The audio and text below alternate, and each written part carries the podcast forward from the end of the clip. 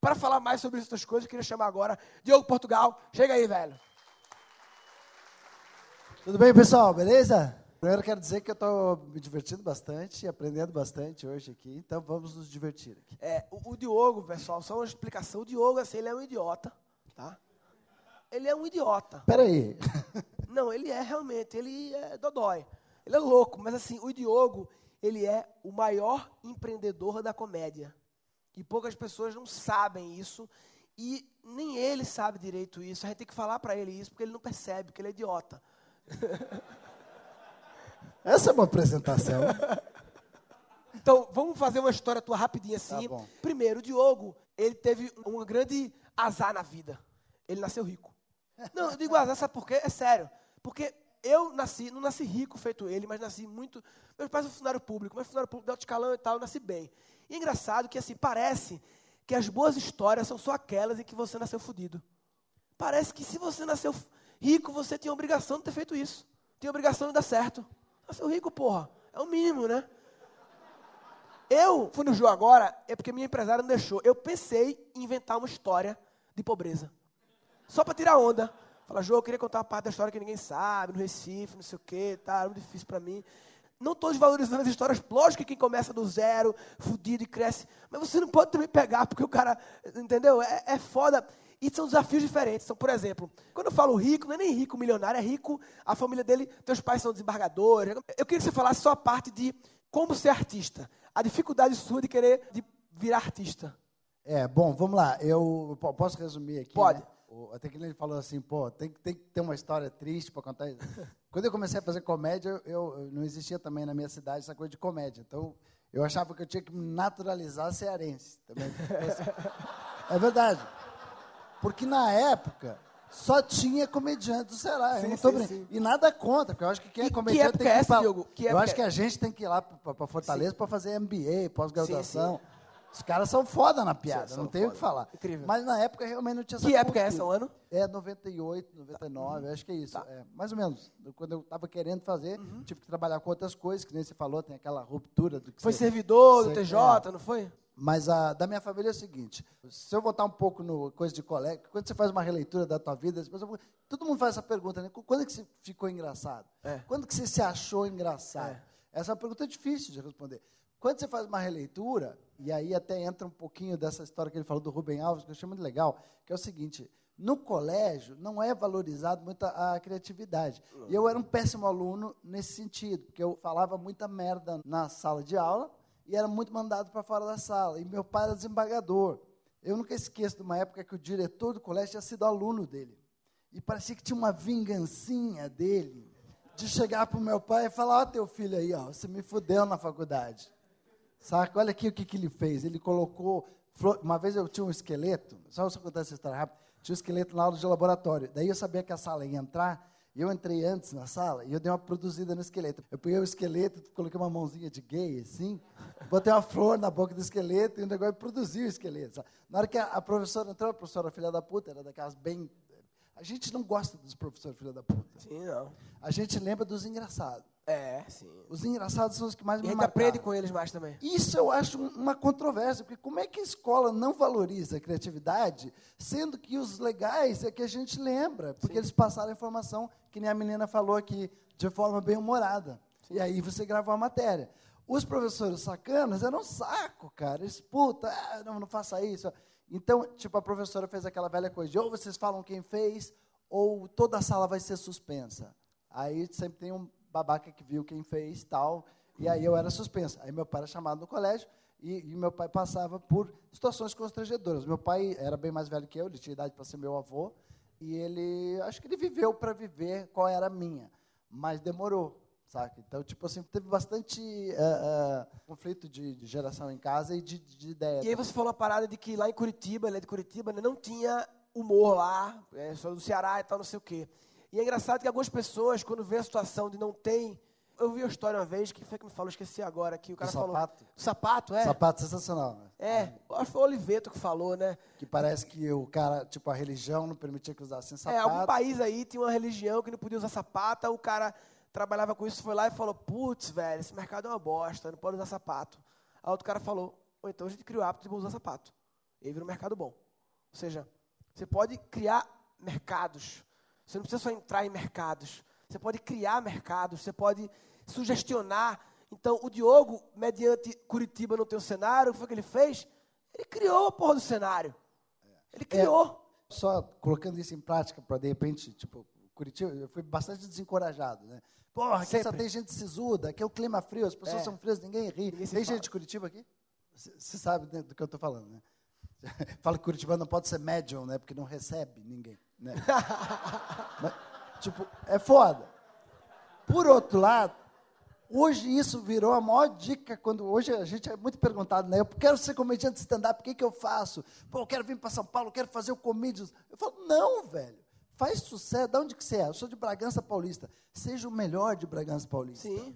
O Murilo uma vez chegou para mim, antes de você estar tá tão assim no mercado corporativo, eu me lembro que ele chegou para mim e falou: Eu quero ser o Diogo Portugal do Recife, na comédia. Né? E você conseguiu, né? Foi, foi. Porque eu me lembro que vi, vi um line-up uma vez de vários comediantes e você era tipo o presidente da empresa. Assim, Sim. Né?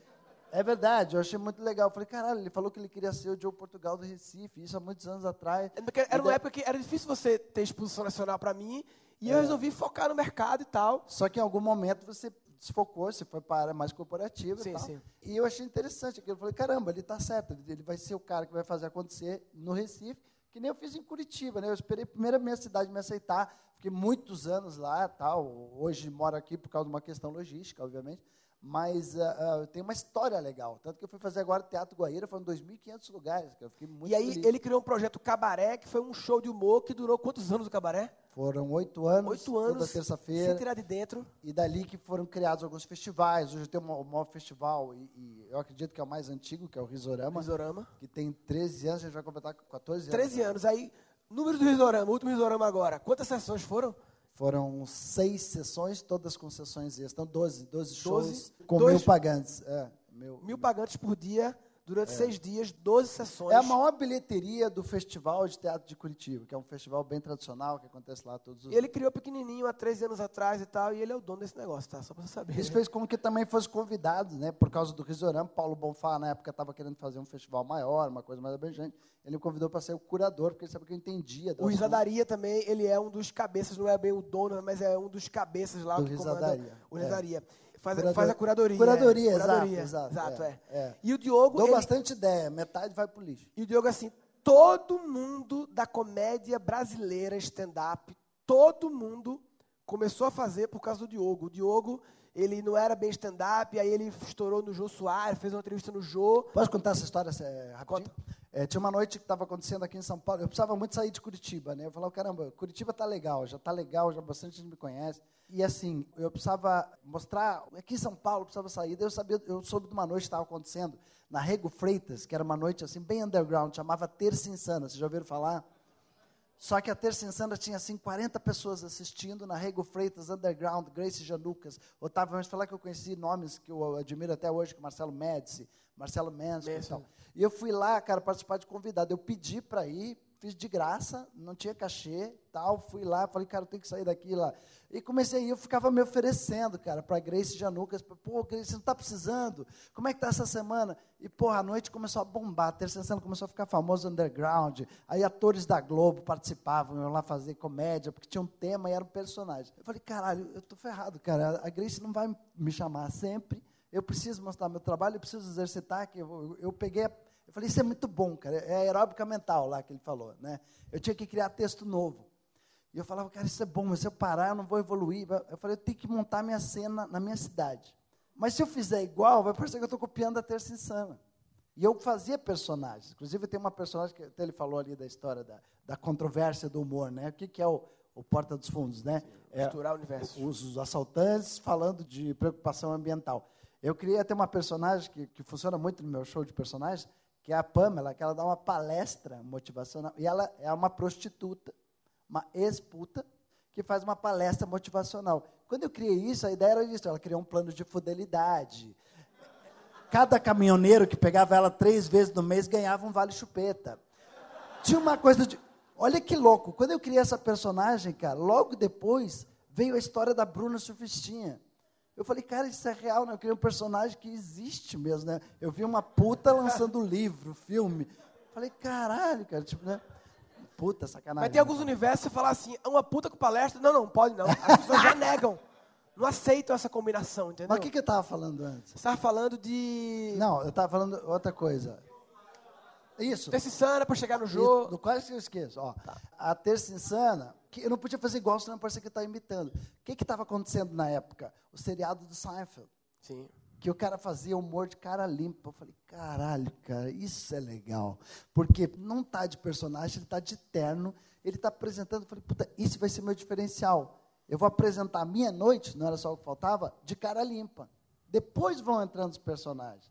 E aí eu ia chamando colegas que faziam personagens. Na época ninguém fazia stand-up. Eu conhecia um cara que fazia stand-up, que era o Bruno Mota, em Belo BH. Horizonte, e um menino que estava fazendo também no Rio de Janeiro, que chamava Fernando Ceilão, que hoje eu acho que ele nem está mais Parou, fazendo. Tá stand-up. fazendo uma peça com o Marcos Mion agora. Depois, com o tempo, começou a rolar um intercâmbio, a gente começou a chamar, eu comecei a descobrir na época do Orkut, que Marcela Leal fazia, Marcelo Menso, tal, depois o Rafinha. E aí a comédia stand-up brasileira começou no dia. Não foi no dia que ele fez, foi no dia que ele foi no Jô.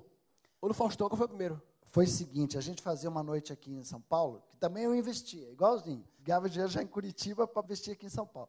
Aí eu chegava aqui em São Paulo, não tinha público. Era uma merda, cara. Eu me lembro assim, de todo mundo meio mal-humorado. Puta, não tem público. Tinha mais gente para fazer o show do que para assistir. Isso, pessoal, só para dar um. É. coisa- A essa altura, ele era o maior artista, talvez o mais conhecido, mais quente do momento em Curitiba. Isso já era, né? É, em Curitiba. Ele era. Ele já era rico essa história. O Diogo, ele foi o primeiro humorista a ficar rico assim. Rico de tipo, ganhava muito bem, porque ele fazia todos os eventos corporativos do sul do país, do Paraná inteiro, aquele mundo indústria que tem foda ali, rico pra caralho ali. E ele tinha um show semanal que tinha gente pra caralho. Aí tem programa na Globo local. Então ele já era. É que aí é aquela coisa, né? De quanto mais eu trabalho, mais sorte eu tenho. É, ele já era uma celebridade num estado rico como o Paraná, com muita grana, e ele estava fazendo showzinho em bar, com 40 pessoas torrando o dinheiro dele.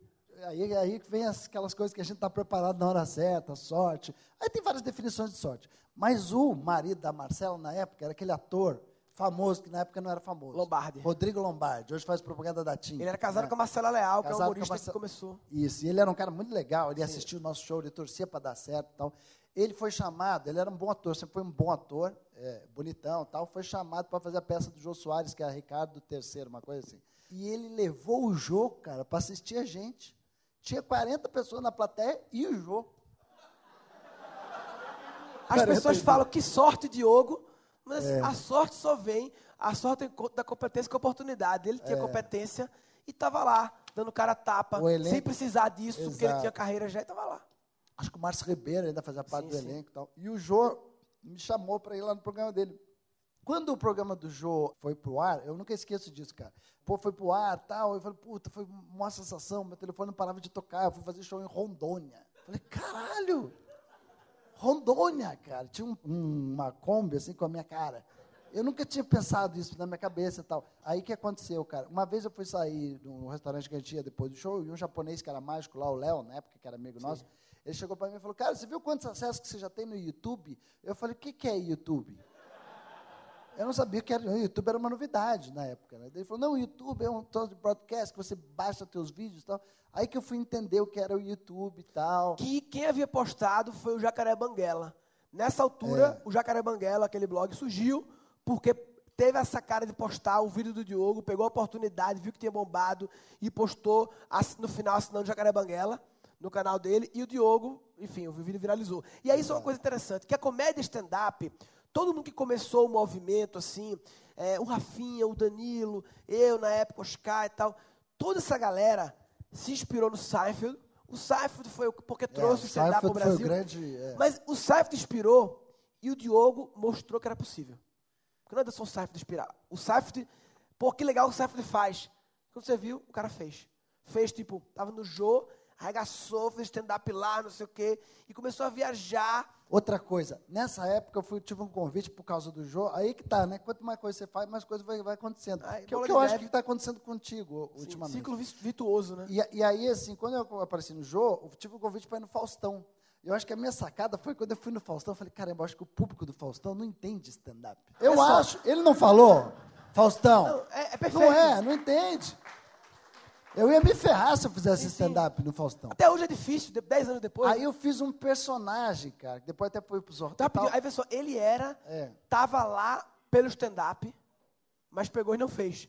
Eu Porque tava lá ele por causa usou do stand-up stand-up. para estar lá, É. mas teve a sensibilidade e empatia de entender que não era o produto correto. E a televisão não sabe de nada, a televisão sabe de nada, inocente. É. Aí Eles não eu, sabem o que eles estão fazendo. Exato, né, eu assim. pedi para fazer. Eu falei, cara, será que dava para, em vez de fazer esse que eu fiz no jogo, eu fazer um personagem meu, tal. Era pistolão. Quem era meu pistolão era o Oscar Schmidt, Schmidt. né? Alguém lembra disso? Não- não- Era um cara famoso, Ó, chamava. É. um artista iniciante para aparecer lá. O- Exatamente, o, o Oscar Schmidt era meu pistolão, jogador de basquete lá, eu estava eu tava competindo com o filho do Ronivon, falei, vou me fuder, o cara é famoso e tal.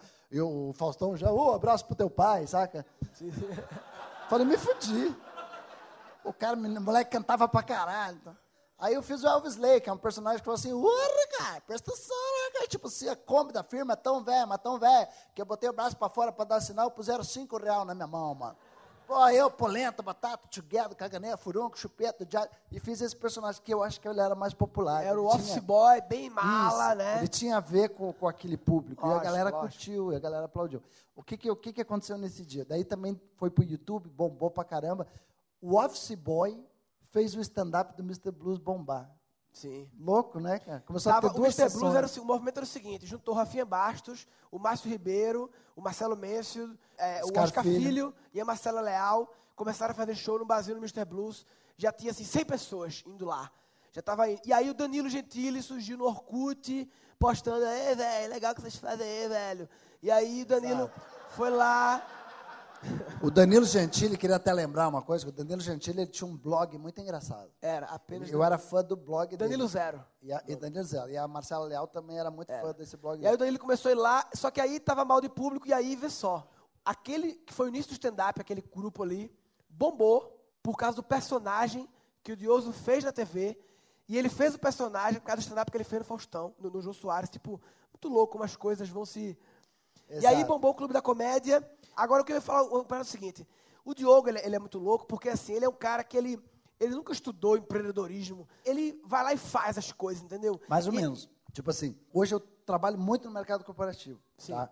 É, exemplo, acaba é, absorvendo. é, o que eu falo assim, esse exercício de fazer texto, né? Sim. Por exemplo, ontem eu fiz um evento em Curitiba para a maior convenção veterinária do Brasil.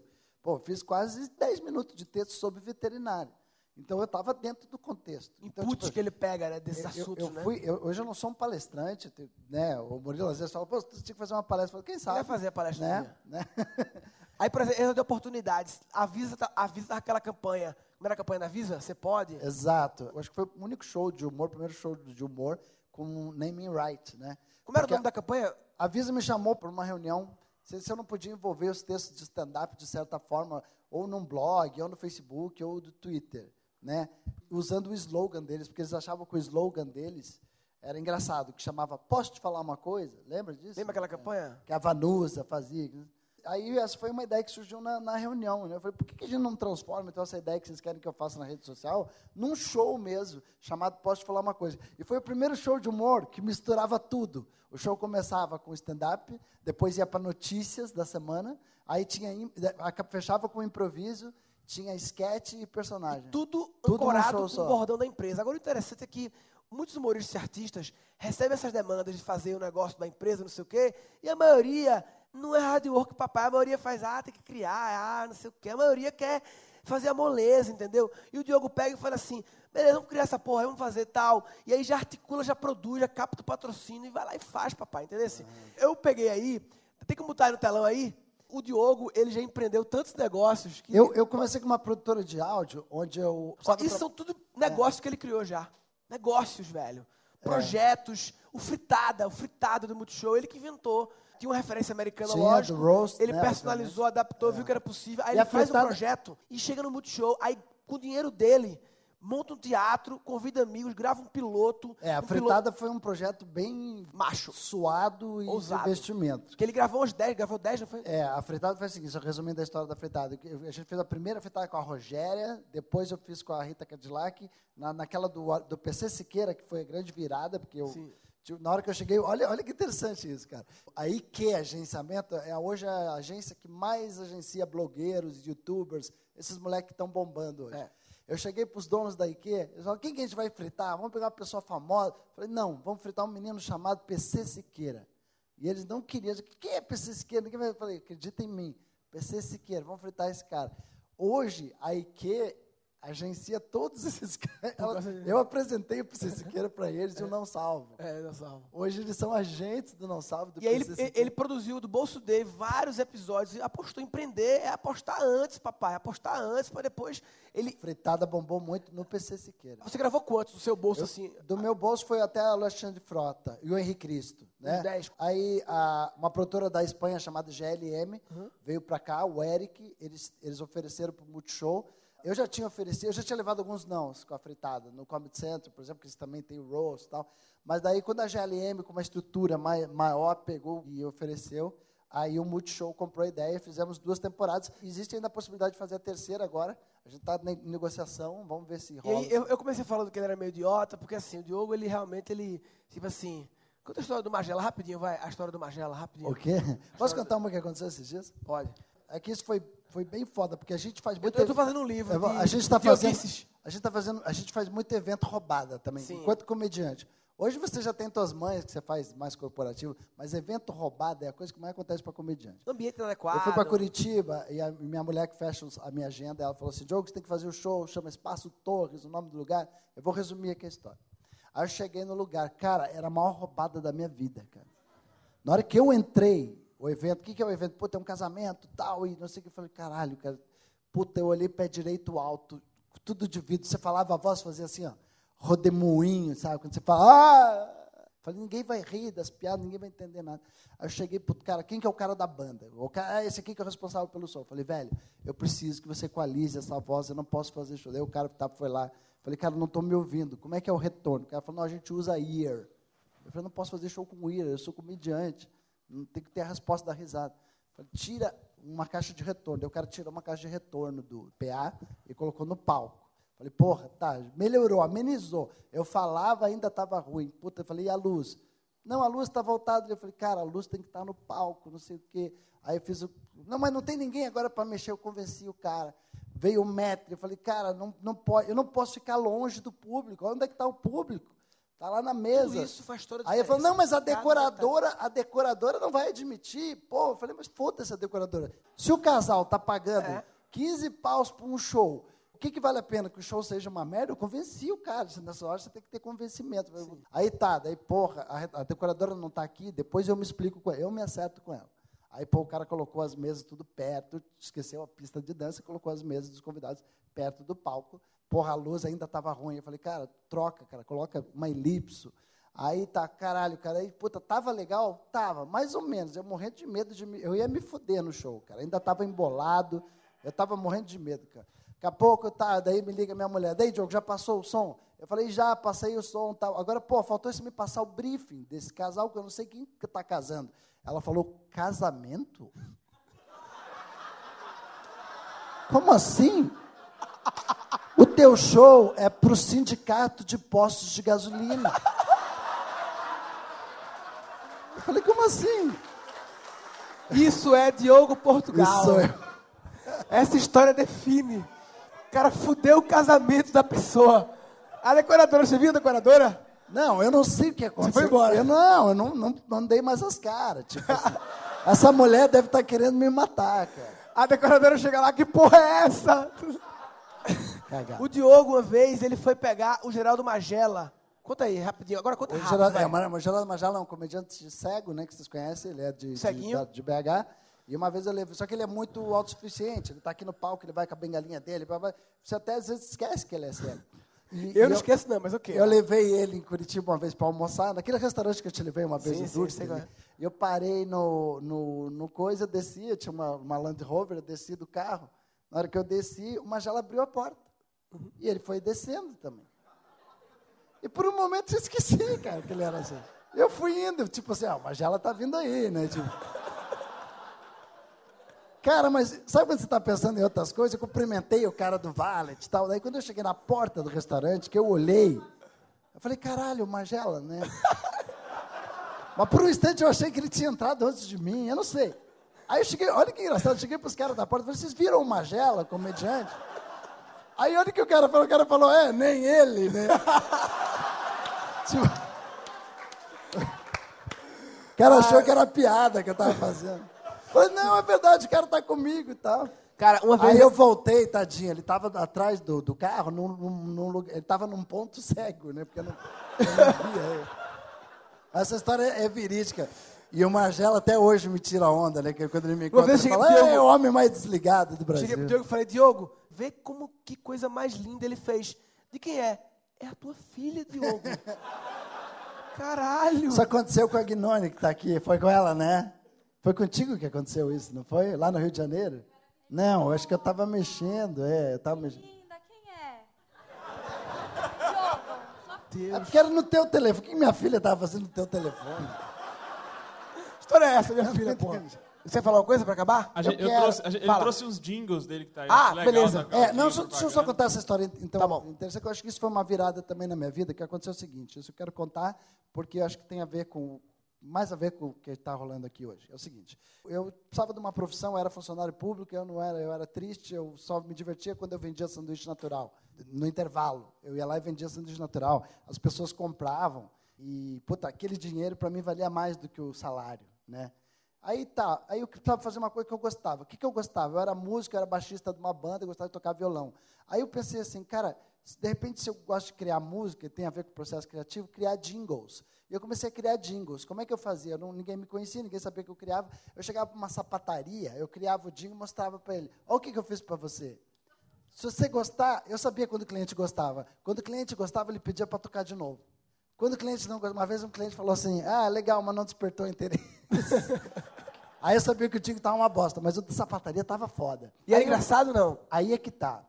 Eram jingles normaizinhos. Aí, com o tempo, eu comecei a usar um pouco de criatividade de humor nos jingles. Se eu puder, eu posso mostrar? Pode, Esses pode, jingles não são, veja bem, não são produtos famosos, nada. depois eu até fiz produtos nacionais e tal. Eram produtos lá da minha cidade, mas que eu coloquei humor. E foi assim que eu conquistei as agências. As agências, quando tinha um job de humor, eles falavam, vamos mandar esse para o Diogo. E eu competi com grandes produtoras de Curitiba, que hoje continuam. Eu saí, que nem você saiu do stand-up para o corporativo, eu saí dos jingles para o humor. Mas eram jingles nessa aí. pegada. Vê, vê se tem o Boa Vista, Óticas Boa Vista. Era uma ótica que, que lá de Curitiba, muito tradicional, que faliu. que nem várias empresas, né? Porque não se ligaram, né? Da mudança, né? Sim, sim, nem a. Kodak. O que, que aconteceu? Ah, Eu fazia muitos jingles tal. Só que assim, eu era um- o cara criativo. Eu fazia os jingles, só que eu precisava de um puta músico para fazer a produção, né? Isso é, isso é mega hair, um salão de beleza. Pode pôr esse também, esse é legal também. Ganhei uma nova mulher, graças ao mega hair. graças ao mega hair. Você vê que tem um toque de humor, né, Lógico. cara? Então, basicamente foi isso. Só que o que aconteceu foi o seguinte: às vezes as agências me ligavam de madrugada e a agência de publicidade é a pior raça que tem, cara. Eles querem tudo graço. puta- E aí eu ligava para o meu músico para ele produzir, porque eu criava, ele precisava produzir. É como se eu criasse a receita, eu precisasse de um cozinheiro para fazer o prato. E aí, o que, que aconteceu, cara? Eu eu ligava para os caras, os caras estavam fazendo show. Puta, o cara tá lá em Florianópolis fazendo um show, não sei o que lá. Aí eu falei, cara, eu tô ferrado. Eu preciso achar uma profissão. Às vezes eu tentava eu mesmo fazer, ficava uma merda. Aí eu precisava achar uma profissão que eu me garantisse. Eu acho que é aí que foi a, a minha transição para a comédia, sabe? Porque eu saí da publicidade, esse estúdio ainda existe, mas eu parei de. E ali eu fui fazer uma profissão que hoje, se você me chamar o Diogo, eu posso lá resolver o problema de um evento ou de um show sozinho, sem precisar chamar um músico, né? Eu, eu me fudi muito, assim, dependendo de músicos para fazer a trilha, assim. Que livro você. Algum livro que você acha que todo mundo deveria ler, que. Tá, então vamos lá.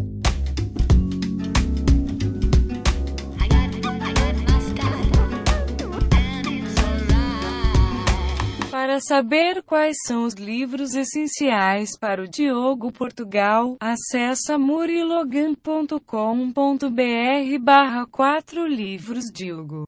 Tenho essa dicção meio assim, mas você entendeu que é Diogo.